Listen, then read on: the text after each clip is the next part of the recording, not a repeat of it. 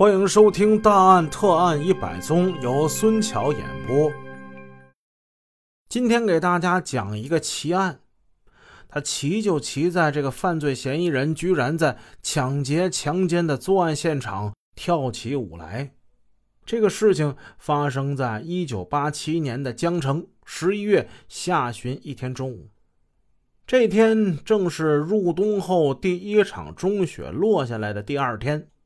报案人就是受害者本人。案发后，直接到码头镇派出所报的案。接警之后，江城市公安局刑警队的队长孔队长、杨指导员、张副队长以及一干刑侦技术人员赶赴现场。民警先在码头派出所见到了受害人陶晚秋。只见他二十二三岁的年纪。身高一米六七左右，在当地的话，这个个子就不矮了。他的身材修长，亭亭玉立，往人群中一站，婀娜多姿。他上衣是一件裁剪的非常得体的绿色平绒制服褂子，衣领却是乡下当时还比较少见的立领。大家可以看看八十年代的老电影，港台的，你会发现好多那大尖领的那种衣服，但是这种衣服在当地农村呢穿的还是比较少的，因此他这大尖立领显得是分外的显眼。纽扣是暗蓝色、灰白色相间的大号有机玻璃类的扣子，更是显得分外与众不同、典雅大方。下身穿了一条青色的条绒制服裤子。脚蹬半高跟黑色短腰皮鞋，留着一头乌黑发亮的秀发，系头发的是一个领结形状的一个拴头绳，也很有那个时代的特点。咱们再看看这个受害者的长相，前发齐眉，后发披肩，他的眉毛淡淡的描画，更显得修长俊朗，一双明目大眼睛，忽闪忽闪的。正向着民警们流露出羞涩和忧伤的眼神，他的脸上秀气端庄，白白的脸颊上透着绯红，看来他依然未从遭受的暴行之中恢复过来。此人长得是天庭饱满，地阁方圆，略有棱角的嘴呈一个元宝状，可能是因为他穿的棉衣或者是绒衣都比较薄吧。所以这套衣服并没有挡住她的曲线美，正像后来警方了解到的那样，这个妇女她是村里乃至十里八乡数一数二的俊俏姑娘。按照村民的话说，人是人才，个是个头，再配上一身得体的衣服，的确是一个光彩照人、风姿艳丽的美女。可能正是因为如此，才引来了。劫匪和色鬼的垂涎，警方向陶晚秋了解了整个受害经过。原来她是码头镇魏各庄的村民，今年春天嫁到与家乡相邻的北京市房山县南邵乡宽甸村。这一次呢，因为码头镇有庙会，所以呢，他来赶庙会，顺便呢修一样家用电器。他在结婚的时候啊，当时有一个陪嫁的双音箱、双卡的录音机，有点问题，他想拿到集市上找人给修一修。另外，顺便回趟娘家。这天中午，他骑着大链套自行车向娘家赶去。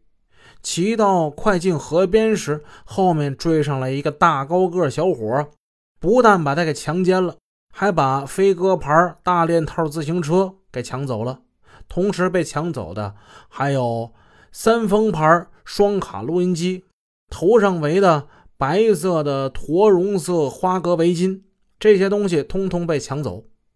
自行车、录音机都是新婚时候的陪嫁。据他说，那犯罪分子身高得有一米八吧，三十岁出头的样子，瘦高个眼睛特别细小。他还说。那男的穿的是当时特别流行的喇叭裤，不过是用劳动布做的。说话的声音比较的细，最显眼的是对方脸上不太干净，左眼下边颧骨这位置有好多米粒儿大的痦子，不光脸上痦子多，粉刺还不少呢。那脑袋呀，长得是上宽下窄，尖下壳，那下巴壳特别尖，就好像是一个倒着放的三角，怎么瞅怎么别扭。留着一个大分头，一边倒，怎么看呢？怎么显得流里流气的？虽然说穿着喇叭口的裤子，他这是想往洋气里办，可是骑的呢是一个大水管架子的自行车，又显得特别的土气。反正呢，浑身上下是这么一个土不土、洋不洋的人。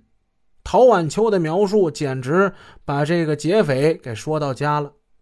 简单了解情况之后，民警赶紧领着受害人赶赴现场。现场是在马头镇向阳乡搭界的拒马河北岸两里远的一个洼地，而具体施暴现场却是洼地中一个高出附近地面两尺多的、直径约十米的一个大沙坑。真是一个狡猾的犯罪分子啊！他选择这个地方呢，易于隐蔽，却不易暴露。而他自己呢？他在这个大沙坑之内实施犯罪的时候，只要抬起头就能观察四外的情况，因为他高出来一块嘛。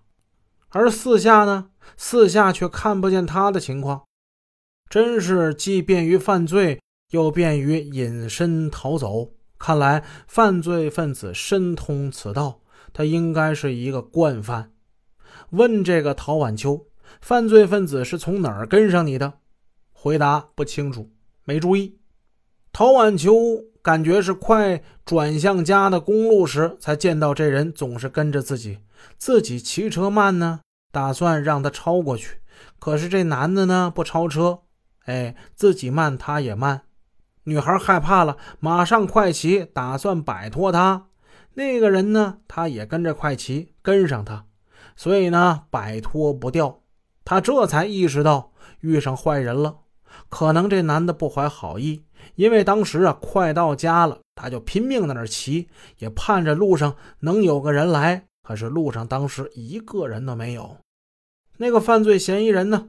他看见陶晚秋要跑，他也急了，追上来用车别住了陶晚秋的车。下来吗？陶晚秋从车上下来了。你要干什么呀？我又不认识你，你别缠着我。我就是这个村的啊。他当时用手往前面一指，让我们村的人看见你吃不了兜着走。我还怕那个呀！本集已播讲完毕，感谢您的收听，下集见。